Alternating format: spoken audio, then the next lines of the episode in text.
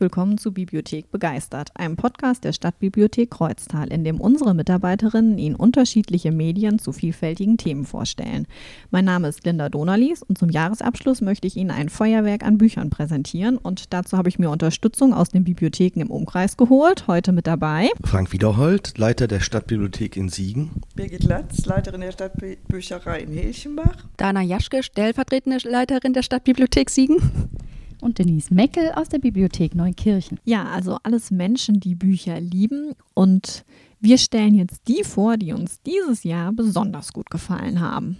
Ja, ich lege los mit einem Buchtipp von Michael Christie. Der Verfasser ist ein Kanadier. Kanada war in diesem Jahr und auch im Vorjahr ja das Gastland der Frankfurter Buchmesse. Und in diesem äh, Zug haben wir uns mit Büchern und mit Romanen aus Kanada und von kanadischen Autorinnen und Autoren beschäftigt. Besonders dabei aufgefallen ist mir das Flüstern der Bäume. Es waren auch mehrfach äh, Buchtipps im Radio dazu zu hören, mh, mm, sodass ich mir das dann mal angeschaut habe und durchgelesen und ich wollte es dann eigentlich gar nicht mehr ähm, aufhören, damit zu lesen. Also es startet in einer recht trostlosen Situation im Jahr 2038 und man denkt erst, man ist in einem utopischen Roman gelandet, in einem Öko-Thriller. Den Wäldern des Erdballs geht es nicht mehr gut und eine bewaldete Insel vor Vancouver Island, noch eine kleine Insel im Privatbesitz, ist hier der Schauplatz. Und sämtliche Bewohner, die Inhaber dieser Insel, die privaten Eigentümer und ihre Vorfahren sind dann der äh, Gegenstand dieses Romanes und ihre Beziehung zum Wald, zu Bäumen. Auch die Holzwirtschaft wird hier nicht unkritisch betrachtet.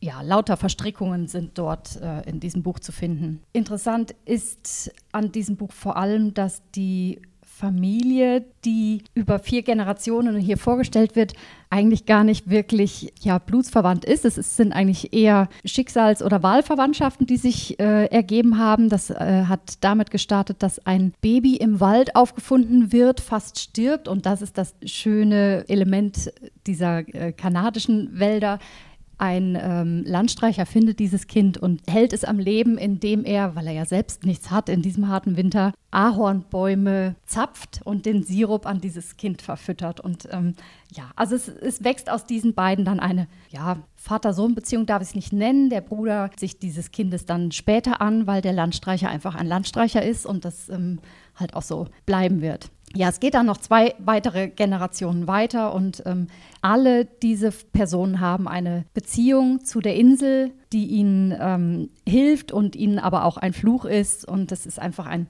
wirklich ganz besonderes Buch, das ja, ein, so ein wenig an die Bücher von Maja Lunde erinnert, äh, mit der Geschichte der Bienen beispielsweise. Daran äh, konnte ich mich erinnern. Also es ist einfach, es macht auch einem als Leser nochmal bewusst, wie wertvoll die Natur für uns ist und wie fragil das Gefüge doch ist, das Ökologische hier bei uns auf der Welt. Ja, ich kann es sehr, sehr empfehlen. Ich fand es ein ganz tolles Buch. Ja, dann mache ich weiter mit der Lynn Strömsberg und dem Buch Nie, Nie, Nie. Darin geht es, nein, ja, in gewisser Weise auch um Familie, beziehungsweise eigentlich eher um den Wunsch als Frau kein Kind zu bekommen und wie die Gesellschaft ähm, damit umgeht. Also ähm, ja, die Protagonistin, die wird in dem Roman gar nicht mit Namen vorgestellt, sondern man erfährt nur, dass ihr derzeitiger Freund Philipp heißt und ähm, dass sie schon von Anfang an weiß, sie möchte niemals Kinder haben. Jetzt ist sie 35, mit acht Jahren mit ihrem Freund zusammen, der eigentlich Kinder möchte, aber von Anfang an klar war, nicht mit ihr wird das nicht gehen in dieser Beziehung. Wo, ähm, wird die kinderlos bleiben. Aber natürlich, ja, wird die ähm, Protagonistin damit konfrontiert, wie die ähm, Eltern damit umgehen, wie Freunde damit umgehen und es nimmt halt immer mehr zu, als dann ihre beste Freundin mit ihrem, ähm, mit deren Ehemann ähm, ein Kind erwarten. Ja, also was dieses Buch halt wirklich besonders macht, ist einmal das Thema, weil ich bisher jetzt noch von gewollter Kinderlosigkeit so nichts mitbekommen habe. Das Buch in sich auch keine richtige fortlaufende Handlung ist, sondern mehr innere Monologe, die episodenhaft erzählt sind. Aber die lassen sich wirklich wunderbar runterlesen. Also das ist nicht, ja, dass man irgendwie den Anschluss nicht bekommt. Und es werden auch verschiedene Blickwinkel wirklich betrachtet, verschiedene Schicksale von außen drauf geworfen, wo sie sich dann immer wieder Gedanken drüber macht, was wäre wenn, ähm, was bedeuten Kinder, welche Verantwortung das ist? Und sie einfach für sich ganz klar feststellt, ich habe mit mir genug zu tun, ich möchte nicht für immer eine Mutter sein und man ist für immer eine Mutter. Und ähm, ja, aber auch sehr, sehr viele andere ähm, ja, Gedankengänge werden verfolgt und ähm, es hat mir unglaublich gut gefallen. Und ich konnte mich halt zum Beispiel auch in dieser Frau zu 100 Prozent wiederfinden. Und ähm, deswegen fand ich das sehr, sehr angenehm, mal so ein Buch zu lesen, anstatt dann immer, ach, wie schön es ist, doch Kinder zu haben. Ja, dann mache ich weiter mit einem Buchtipp, der heißt Nichts weniger als ein Wunder von Markus Zusak oder Markus Siusek, nehme ich eher an. Ähm, ich habe erfahren, dass der Markus Zusak, so wie ich bisher in den letzten Jahren seit 2009 sagte, äh, ist ja der bekannte Autor des schönen und auch preisgekrönten Jugendbuchs Die Bücherdiebin. So, und äh, dieser Verfasser lebt in Australien, nichts weniger als ein Wunder, spielt auch in Australien, aber er hat äh, österreichische und deutsche familiäre Wurzeln. Deshalb kann man den Namen, nehme ich an, so aussprechen, wie man mag. Marcus Husek also nichts weniger als ein Wunder. Ja, im Original heißt dieses Buch Bridge of Clay und es ist ein wunderbares Wortspiel, bei dem auch die ähm, Handlung schon aufgegriffen wird. Ein junger Mann wird mit seinem Vater anfangen, eine Brücke zu bauen. Und dieser junge Mann heißt Clay. Und Clay ist natürlich auch der Begriff für den Lehm, den Ton, aus dem äh, aus des, das Baumaterial, aus dem die äh, Brücke gebaut werden soll. Ja, dieser junge Mann mit seinem Vater ist nicht alleine. Er hat weitere vier Brüder und der älteste Bruder dieser Fünfer-Jungs-WG hm, erzählt dieses Buch. Die Brüder sind ja junge Erwachsene, hausen zusammen in einem Haus in Australien in den 90ern. Die Mutter ist schon lang verstorben und der Vater hatte die Familie verlassen. Das haben sie ihm sehr, sehr übel genommen, natürlich. Und alles fügt sich erst, als der Vater sich jetzt nach vielen, vielen Jahren meldet und sagt, ich brauche Hilfe, ich muss eine Brücke bauen in meinem, auf meinem neuen Anwesen, in meiner neuen Ranch. Wäre jemand bereit, mir zu helfen? Und dann geht es eigentlich los damit, dass die Brüder sich natürlich alle einig sind, das geht gar nicht. Der Mann ist für uns gestorben und äh, Markus Jusek schreibt auch immer sehr mit, mit, mit so überdeutlichen äh, Begriffen und Formulierungen. Sie bezeichnen den Vater als Mörder. Man ist anfangs so erschrocken und denkt, Nanu, was hat er verbrochen? Aber es ist dann halt tatsächlich so eine, eine bildliche äh, Formulierung. Er hat ähm, ja die Familie im Grunde genommen zugrunde gerichtet, indem er die Jungs verlassen hat. Aber jeder äh, dieser Personen hat halt auch so seine Nöte und seine Ängste und so rau, wie sie miteinander sind. Es wird viel gerauft, die kloppen sich, die, die trinken. Einer steht aber dann doch auch doch für den anderen ein. Und das ist was sehr Besonderes. Eine, eine sehr, sehr warmherzige Geschichte, die allerdings, ja, erstmal sehr holprig zu verstehen ist, weil sich Susi Siosek halt in solchen vielen Andeutungen ergeht. Also da ist eine Schreibmaschine vergraben im Garten und die wird wieder ausgegraben und daneben liegt noch ein toter Hund und äh, das sind lauter solche Anekdoten aus der Kindheit der Brüder oder des ältesten Bruders, die dann so nach und nach erst äh, aufgelöst werden. Ja, eine sehr intensive Geschichte mit vielen Zeitsprüngen, aber wirklich sehr gehaltvoll und mit vielen Geheimnissen, die den Brüdern selbst nicht klar sind. Der eine trainiert immer und man fragt sich, wofür trainiert er? Und das fragt er sich eigentlich auch selbst. Also der ältere Bruder pusht ihn auch immer und hilft ihm und bringt ihn zum Training und äh, gibt ihm Tipps, natürlich auch in seiner rauen Art. Ja, und keiner weiß es eigentlich. Und letztendlich wird dann halt in der zweiten Hälfte des Buches klar, dass äh, offensichtlich dieser jüngste Bruder, der Clay, einfach die Kräfte benötigte, weil er irgendwann dieses Bauvorhaben mit seinem Vater beginnen wird. Und das ist so ein, hat sowas von Fügung und äh, ist wirklich hochherzens, ein, ein Herzensbuch. Wirklich toll. Hat mir sehr gefallen. Die verstorbene Mutter ist auch, spielt auch eine Rolle in Rückblicken. Hat sie da äh, auch noch ihre wichtige Rolle. Ja, ich kann es sehr empfehlen. Vielleicht mag es der eine oder andere dann mal in die Hand nehmen. Okay, dann mache ich weiter. Es wird nochmal äh, gesellschaftspolitisch. Ich habe die Verabschiedung von dem Joachim Zelter mitgebracht. Der Autor hat Literatur studiert und war mit seinem Werk Der Ministerpräsident 2010 auch für den Deutschen Buchpreis nominiert. Es ist das dünnste Buch am Tisch. Ähm, zu einem aktuellen Thema, was wirklich tief berührt. Also wir haben die Julia Mitte 30, die in der Stadtbücherei als Hilfskraft arbeitet. Sie hat Germanistik und Philosophie studiert und stolpert eher durchs Leben. Und sie lernt dann auf einer Treppe den Faisan kennen, der ist circa zehn Jahre jünger als sie, sitzt einfach dort und ja, Julia setzt sich neben ihn und fragt, warum bist du, und er fragt sie, warum bist du so traurig? Sie streitet den Zustand dann ab, aber fühlt sich gleich ähm, ja, gleichzeitig zum ersten Mal seit langem verstanden. Und die beiden gehen dann zusammen nach Hause und sind seitdem ein Paar. Und beide werden innerlich ruhiger und zufriedener. Das ist gerade bei ihm besonders, weil er ist aus Pakistan geflohen und ist halt auf verschlungenen Wegen nach Deutschland gekommen. Ja, und irgendwann meldet sich dann auch die Landesaufnahmestelle. Den Begriff kannte ich vorher irgendwie noch gar nicht. Ich habe da eine Menge neue Begriffe kennengelernt. Und damit beginnt dann eine Odyssee durch die deutsche Bürokratie, die von unglaublich tragisch über absurd, skurril und leider auch sehr unmenschlich reicht. Ich würde jetzt einen Teil mal zitieren zum Thema Anhörung. Schon das Wort Anhörung ist falsch. Man hört dort niemanden an, sondern hinterfragt, unterbricht, dringt ein, hakt nach, insistiert, unterstellt, weist zurecht und weist dann aus. Faison hörte von furchterregenden Anhörungen, in denen alles aus den Fugen geriet, alle guten Gründe. Nichts hatte mehr irgendeine Gültigkeit. Alles wurde verquer. Ein verqueres Leben in stundenlangen Anhörungen, bis nichts mehr von diesem Leben übrig war. Aus und vorbei. Bitte verlassen Sie die Bundesrepublik Deutschland. Ja, der Anwalt rät dann zur Heirat und obwohl die Julia wirklich überzeugt davon ist, nie heiraten zu wollen, tut sie es dann doch, einfach damit sie zusammenbleiben können. Das bringt aber auch keine Ruhe.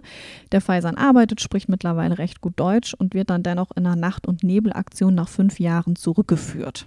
Und die Julia trifft, darin eine, also trifft daraufhin eine drastische Entscheidung.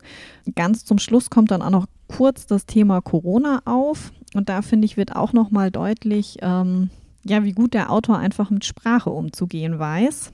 Zuerst in Italien, dann in Österreich, dann in Deutschland.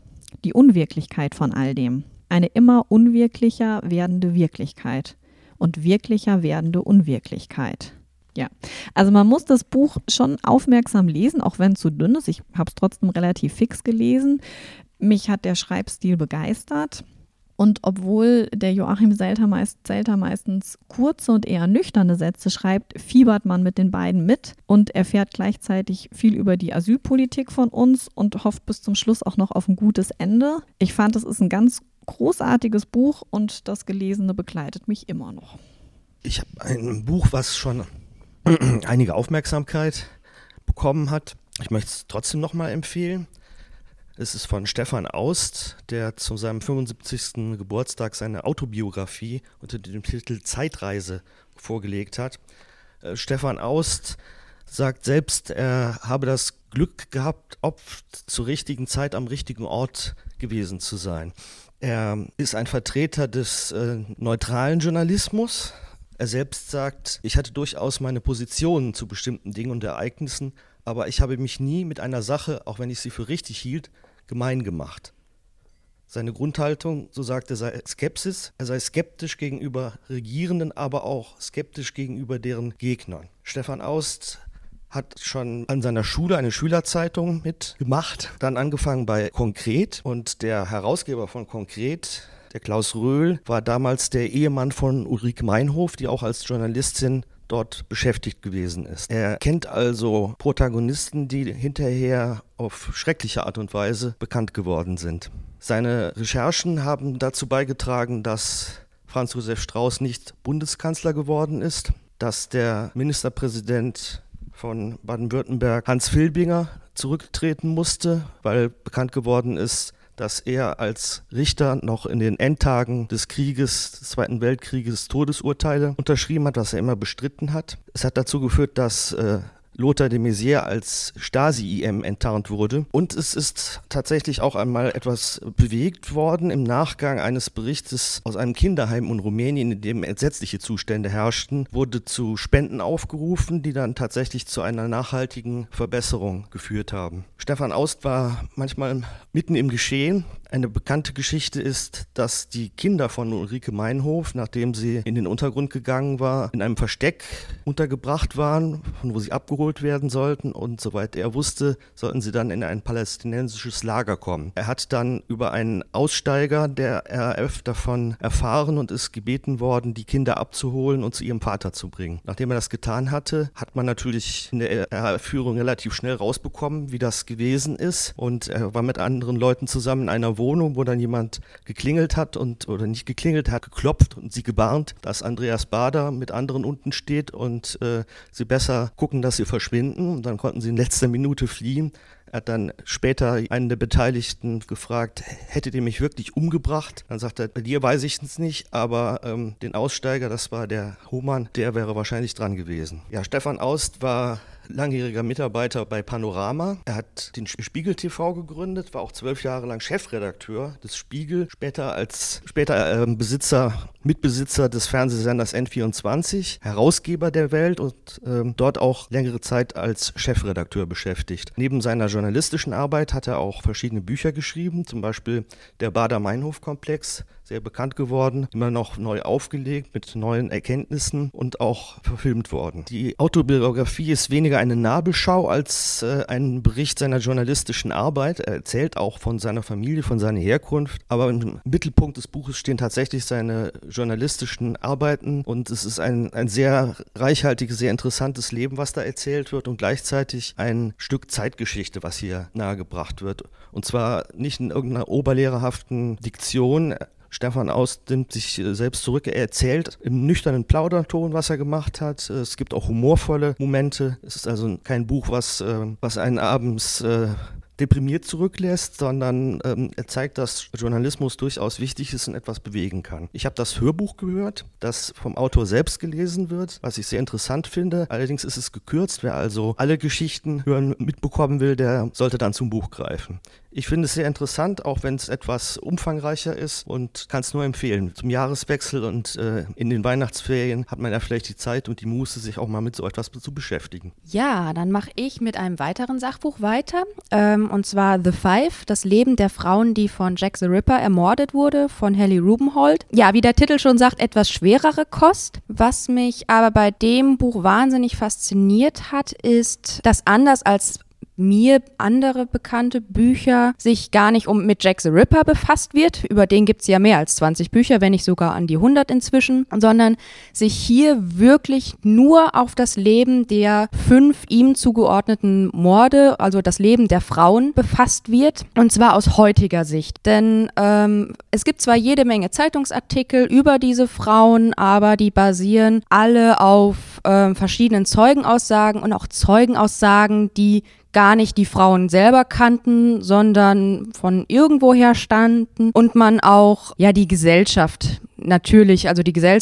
gesellschaftlichen Standpunkte in meinem Blick hatte. Die ähm, Morde wurden um 1888 äh, ausgeführt und was man in der heutigen Zeit eigentlich immer weiß oder mitbekommt, das waren fünf Prostituierte, die der ähm, Ripper ermordet hat was aber so gar nicht stimmt. Es wurden eigentlich von diesen fünf nur zwei nachweislich, dass die ja auch mit der Prostitution zu tun hatten. Und alle anderen oder insgesamt alle fünf Frauen waren eigentlich Frauen, die ähm, ja keinen Mann mehr an ihrer Seite hatte, meistens sogar verheiratet waren, aber dann getrennt lebten, was zu der damaligen Zeit einfach ja als Frau fast gar nicht ging. Also man konnte getrennt leben, das war auch in der Hinsicht halbwegs akzeptiert in der unteren Mittelschicht oder in der Unterschicht, aber dann als Frau neuen Mann zu finden, neu zu heiraten, also heiraten ja gar nicht, aber nochmal mit jemandem zusammenzuleben, das ging halt eher nicht. Und ähm, aber eine Frau konnte auch kaum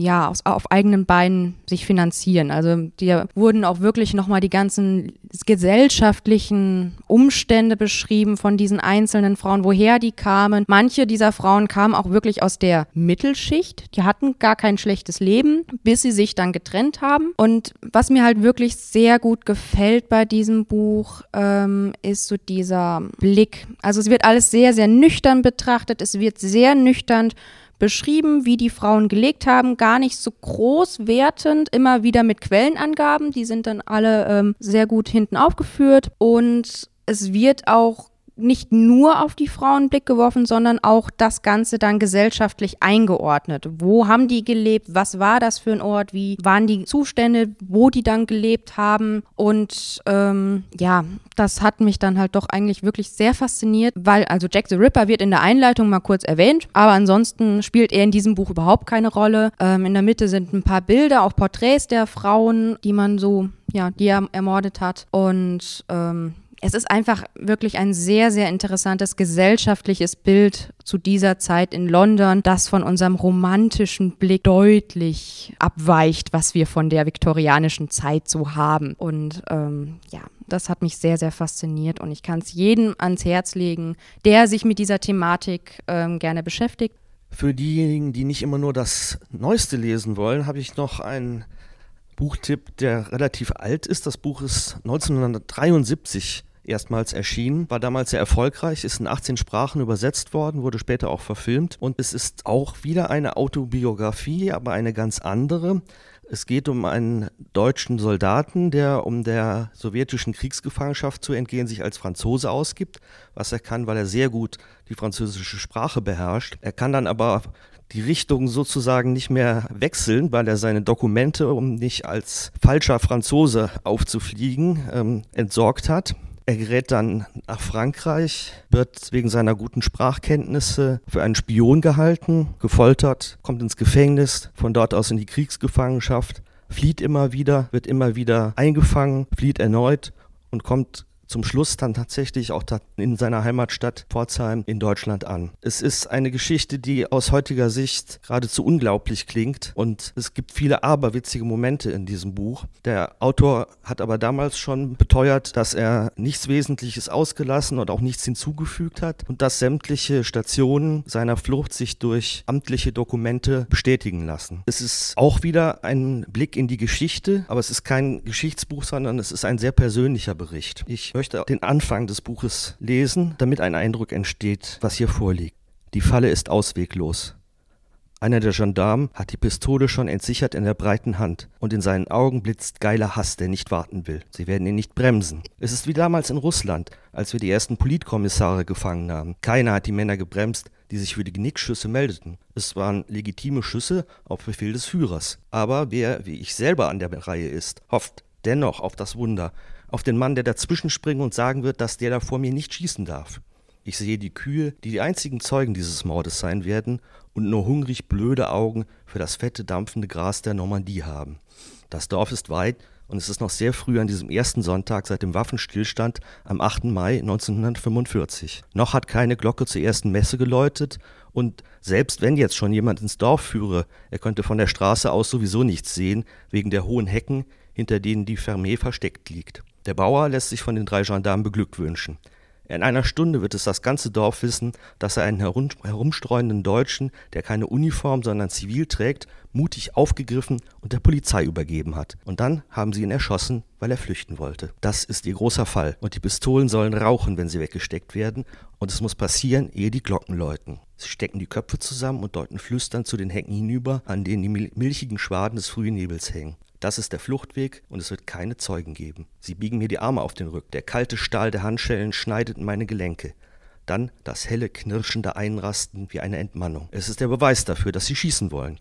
Wenn es nur darum ginge, mich zum Verhör zu führen, hätte mich einer der Gendarmen an die eigene Hand gebunden. Aber einer, der auf der Flucht erschossen wird, darf keinem Gendarm an der Hand baumeln. Er muss mit dem Kopf im Dreck liegen. Alle rot! Der kleine Dicke mit dem Stiernacken, der mit seinen Tressen wie ein Kapitän der Gendarmerie aussieht, aber wohl noch Sergeant ist, kickt den Motor der schweren BMW-Seitenwagenmaschine an und lässt ihn aufheulen. Einer schwingt sich auf den Sozius, der andere zwängt sich in den Seitenwagen.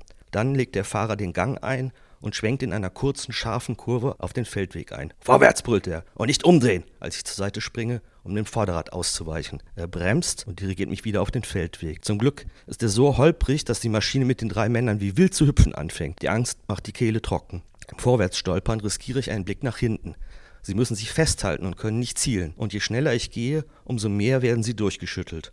Noch 100 Meter bis zur Straße. Sie verläuft dicht hinter, hinter der hohen Hecke. Auf diesen 100 Metern muss es passieren. Auf der Straße werden sie nicht schießen. Für dieses Mordgeschäft, für das sie keine Rechenschaft ablegen wollen, brauchen sie Deckung. Wenn ich diese 100 Meter schaffe, habe ich Aufschub.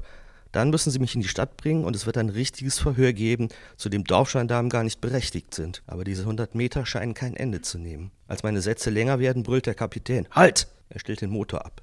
Ich drehe mich um und blicke in drei wütende Gesichter und zwei Pistolenläufe. Wer hat gesagt, dass du rennen sollst? Jetzt brauchen sie nur abzudrücken und alles ist vorbei. Aber ich weiß, dass sie mich von hinten brauchen. Ein Flüchtling, der durch die Brust geschossen wird, ist keine edle Trophäe, auch wenn es sich um einen Deutschen handelt, der in diesem Mai 1945 und an dieser Stelle vogelfrei ist wie die Lerche, die hoch über unseren Köpfen trillert. Noch 40 Meter bis zur Hecke. Ich gehe rückwärts und als der Kapitän wieder den Gang eingelegt hat und Gas gibt, höre ich plötzlich von rechts das Klappern von Pferdehufen auf der Straße. Vielleicht ist das eine Bauernfamilie, die zur Kirche fährt. Wenn sie jetzt schießen, werden sie den Leuten alles erklären müssen. Noch 30 Meter. Wenn ich ohne zu rennen noch die Hälfte davon schaffe, müssen sie ihre Pistolen wegstecken zehn Schritte im Rückwärtsgang und dann ist das Traben des Pferdes so laut, dass ich mich der Straße zuwende. Der Kapitän bremst so scharf ab, dass die beiden Pistolenhelden Mühe haben, nicht abgeworfen zu werden. Sie beraten sich kurz, während der Landauer dem Dorf zurollt. Die Leute im Wagen haben offenbar nichts bemerkt. Die Gendarmen sprechen miteinander und wenn ich die Gesprächsfetzen recht verstehe, dann sagt der Chef ungefähr, erschossen wird er so oder so, aber es ist besser, wenn wir ihn zum Verhör abliefern. Das Herz pocht mir am Hals. Tatsächlich. Zehn Meter vor der Straße nehmen sie wieder die Hände vom Rücken. Der Gendarm, der als erster zur Waffe gegriffen hatte, streckt wütend seine Linke her. Die Handschellen schließen sich um unsere beiden Gelenke. Als wir wie die siamesischen Zwillinge im Gleichschritt vor dem leise tuckernden Motorrad die letzten paar hundert Meter zum Dorf zurücklegen, bessert sich seine Stimmung zusehends. Er genießt seinen Auftritt, denn jetzt gibt es gaffende Zuschauer und er ist es, an dessen Angel der große, große Fisch zappelt. Ich denke, man hat einen Eindruck davon, dass das Ganze sehr spannend ist. Es gibt aber auch viele humorvolle Momente in dem Buch, das eben 1973 mit gewaltigem zeitigen, zeitlichen Abstand erschienen ist und äh, deswegen eben auch diesen versöhnlichen, humorvollen Ton teilweise hat der unter dem unmittelbaren Eindruck der Ereignisse wahrscheinlich gar nicht möglich gewesen wäre. Das Buch hat auch einen prominenten Fürsprecher, den als Papillon bekannt gewordenen Henri Charrière, den Hans Bickensdörfer, der Autor, in Caracas besucht hat und der ihn ermutigt, ermuntert hat, das Ganze zu veröffentlichen. Das Buch heißt Die Baskenmütze. Autor ist Hans Blickensdorf von 1973 erschienen, in der Bibliothek sicherlich nicht mehr zu bekommen, aber auf den üblichen ähm, Portalen gebraucht ähm, für kleines Geld. Vielleicht eine schöne Sache bei Booklooker, eBay, Amazon, ZVRB und so weiter. Mit meinem Buch geht es jetzt wieder in die Gegenwart. Ähm, Kaputte Herzen kann man kleben von der Christina Günack. Dieses Mal ist eine Frau die Hauptprotagonistin und ich glaube mit ja, Herausforderungen die viele Mütter kennen. Jetzt sind es wieder die Mütter. ähm, genau, also die Hebamme Luisa hat Stress jeden Tag auf der Arbeit und auch zu Hause als alleinerziehende Mutter von der achtjährigen Amelie. Ihr Rücken zeigt das sehr deutlich, dass es alles zu viel ist und als sie eine Totgeburt erlebt und weil sie zwei weitere Geburten betreut, keine Zeit hat, sich um die Frau zu kümmern, kann sie auch von der Psyche nicht mehr. Sie wird sechs Wochen krankgeschrieben und reist in Ermangelung an Alternativen zu Tante Mimi auf den Rosenhof nach St. Peter-Ording. Die Tochter Amelie fühlt sich sofort pudelwohl auf dem Rosenhof und auch in der herzlichen Dorfgemeinschaft. Die Luisa braucht deutlich länger. Einmal, weil da einfach sehr viel zu verarbeiten ist und zwischen ihr und Mimi auch noch was aus der gemeinsamen Vergangenheit steht. Zuerst öffnen kann sie sich einer echt coolen Frauengruppe, die sich immer freitags im Strandkorb trifft und die Woche äh, mit Leckereien ausklingen lässt und sich gegenseitig eben auch hilft, diesen Alltagswahnsinn in leistbare Bahnen zu lenken. Ein Zitat aus dem ersten Treffen, wenn du zu 100 Prozent einen Job machst, zu 100 Prozent Mutter bist und dann auch zu 100 Prozent deinen Haushalt schmeißt, bist du am Arsch. Ähm, Luisa, die alles alleine schaffen musste und ein Stück weit auch will, muss ich jetzt die Frage stellen, was tut mir gut und wie viel Selbstständigkeit ist überhaupt drin und wie viel Unterstützung brauche ich auch, um zufrieden leben zu können.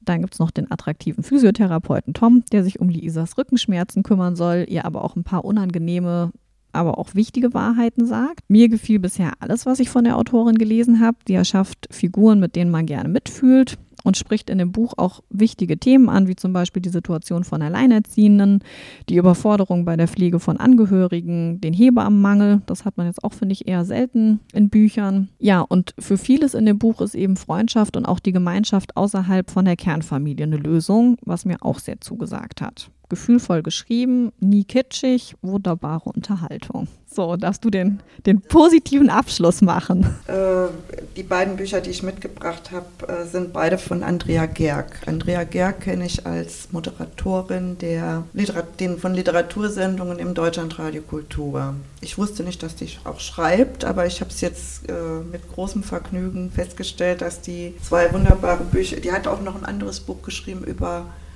äh, Lesen als Heilmittel oder als Les was Lesen alles bewirkt. Das ist auch sehr schön. Und dass ich mitgebracht habe, das erste heißt, ist zwei Jahre alt, heißt 50 Dinge, die erst ab 50 richtig Spaß machen. Andrea Gerg ist Mitte 50 und schreibt offenbar aus eigener Erfahrung. Äh, sie listet Sachen auf, für die man ihrer Meinung nach oder für die Frau ihrer Meinung nach die richtige Reife braucht.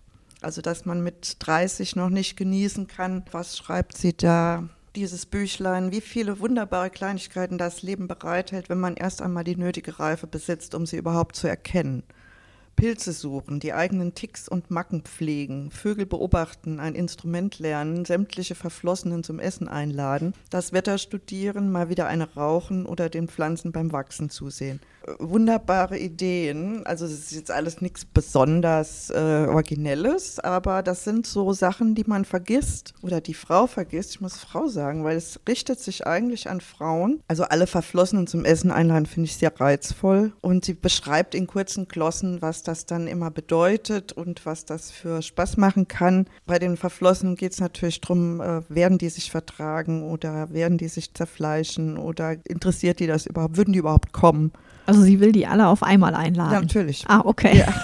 Oder Bücher nicht zu Ende lesen. Das war sowas, was mich auch äh, beschäftigt hat, weil ich habe immer, früher habe ich immer äh, selber Bücher, ich meinte immer, ich muss wissen, wie die Leute aus der Geschichte wieder rauskommen. Und da ich will wissen, wie es aufhört, ob es mir gefällt oder nicht. Und das mache ich nicht mehr. Wenn mich ein Buch nicht mehr interessiert, lege ich es auf Seite. Dafür ist mein Leben zu kurz. Und das, dieses Gefühl, mein, ich habe nicht mehr genug Zeit, um dieses, diesen Blödsinn jetzt noch bis zu Ende zu lesen, das ist was, was äh, man wahrscheinlich mit 30 oder 20, 25, 30 noch nicht hat. Also ab, für Frauen ab 50, bin ja jetzt Anfang 60, für mir, mir hat das sehr viel gesagt. Ich kann aber mal so kurz ein paar Sachen aus der äh, Inhaltsangabe vorlesen. Also ausführliche Gespräche über Krankheiten führen, was ja sehr verpönt ist, aber es kann auch Spaß machen. Die Eltern besuchen und über früher sprechen, ist auch was, wo ich denke, man sollte, ab irgendeinem Alter sollte man sich beeilen, weil man nicht mehr so viel äh, von ihnen erfahren kann. Plötzlich sind sie weg und dann kann man es nicht mehr erfragen oder seltsame Dinge sammeln oder eine Playlist für die eigene Beerdigung zusammenstellen. Gut, das ist jetzt schon ein bisschen hart, aber könnte man sich mal Gedanken machen. Dann gibt es auch so einfache Sachen wie zu Hause bleiben. Also sich nicht ständig äh, zwingen, rauskommen, ich muss auf diese Fete, der hat Geburtstag, runder Geburtstag, man kann ich nicht wegbleiben. Man kann auch zu Hause bleiben, wenn man sich nicht dahin bewegen will. Etwas zum ersten Mal tun oder die Rocky Horror Picture Show ansehen dann entweder nostalgisch werden oder das überhaupt mal kennenlernen, was die Leute daran finden. Äh, in der Wohnung abwesender Freunde leben fand ich auch sehr interessant. Man könnte sich überlegen, gegenseitig Wohnungen zu hüten, eine andere Stadt kennenlernen oder hinterher sich zu freuen, wieder in seine eigene verräumte Bude zurückzukommen.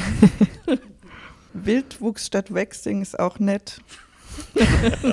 oder Bekanntschaften machen und pflegen, Bekanntschaften im Gegensatz oder im, im Unterschied zu Freundschaften, dass man einfach jemanden äh, zum netten Plaudern hat und äh, ja, da nicht immer so und alte Liebesbriefe lesen, ist auch schön. So, das sind, das ist das Buch, was ich kenne, als ich gelesen habe vor zwei Jahren. Und Andrea Gerg kann sich steigern. Die hat jetzt ein neues geschrieben, besteht genauso wie das andere aus kleinen Glossen. Äh, und zwar heißt das, ich bin da mal raus. Ideen gegen den Optimierungswahn. Und der Optimierungswahn ist was, was mich wahnsinnig macht.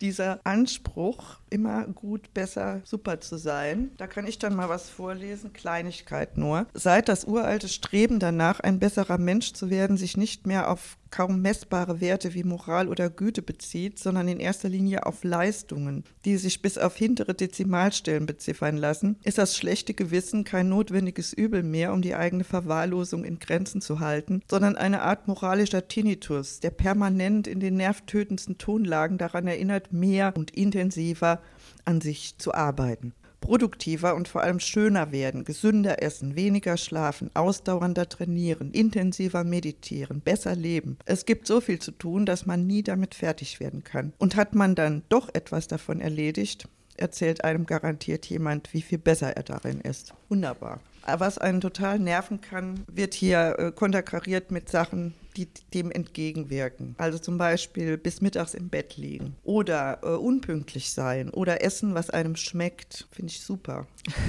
Postkarten schreiben, eben statt SMS oder WhatsApp-Nachrichten zu verschicken, Postkarten schreiben sich nass regnen lassen und sich dann freuen, wenn man die trockene Wohnung nach Hause kommt. Oder sich gruseln, also extra äh, gruselige Bücher lesen oder Filme gucken. Herumlümmeln und Umwege statt Abkürzungen gehen. Prokrastinieren, da kann ich mich mit identifizieren, das ist wunderbar. Andere, anstatt sich selbst zu beobachten, ist auch toll. Andenken sammeln, auf einer Parkbank sitzen, kein Wasser trinken, das Handy ignorieren, einen Sonntagsbraten zubereiten, einen Bohletopf leer diskutieren, auf dem Klo sitzen, unvollendete Werke pflegen, sich in jemanden verlieben, der nicht zu einem passt, übertreiben, grundlos schlecht gelaunt sein, auch sehr schön. Und mein Lieblingskapitel ist oder meine Lieblingsglosse geht um Herumstreuen statt Schritte zählen. Da geht es darum, dass man einfach beim Herumstreuen wunderbare Sachen finden kann, mal ganz andere Wege in der eigenen Stadt gehen kann und andere Sachen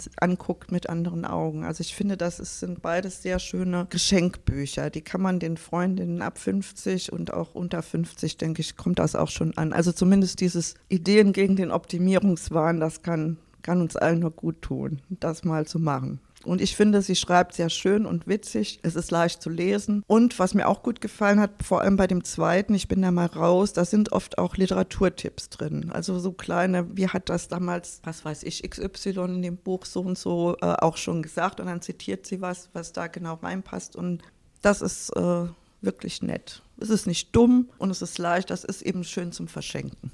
Ja, und zum sich selbst bestätigen. Ich wollte gerade sagen, das könnten ja auch gute Vorsätze für das neue ja. Jahr sein. Einfach mal weniger optimieren. Ja. Ja, das ist beides von Andrea Gerg und die ist auch wunder die beiden Büchelchen sind auch wunderschön illustriert von Moni Port mit kleinen Zeichnungen und Bildern, die zu den Texten passen. 50 Dinge, die erst ab 50 richtig Spaß machen, heißt das eine. Und das andere heißt, ich bin da mal raus, Ideen gegen den Optimierungswahn. Okay, also das war jetzt wirklich bunt. Wir hatten Familie, wir hatten Gesellschaftspolitik, wir hatten Geschichte, Zeitgeschichte, Sachen zum Nachdenken, zum Lachen. Ähm, ja, ich hoffe, bei unseren Jahreshighlights war für jeden was dabei. Vielen Dank, dass ihr mich hier in Kreuztal besucht habt. Das war jetzt die letzte Folge für 2021, aber ich bin mir sicher, auch in 2022 erscheinen wieder tolle neue Sachen, über die wir sprechen können. Starten werden wir mit dem Thema Das Jahr fängt gut an und euch von Büchern berichten, die man nach dem Lesen einfach glücklich zuklappt. Dann sage ich Tschüss. Tschüss. Tschüss. Gut, tschüss.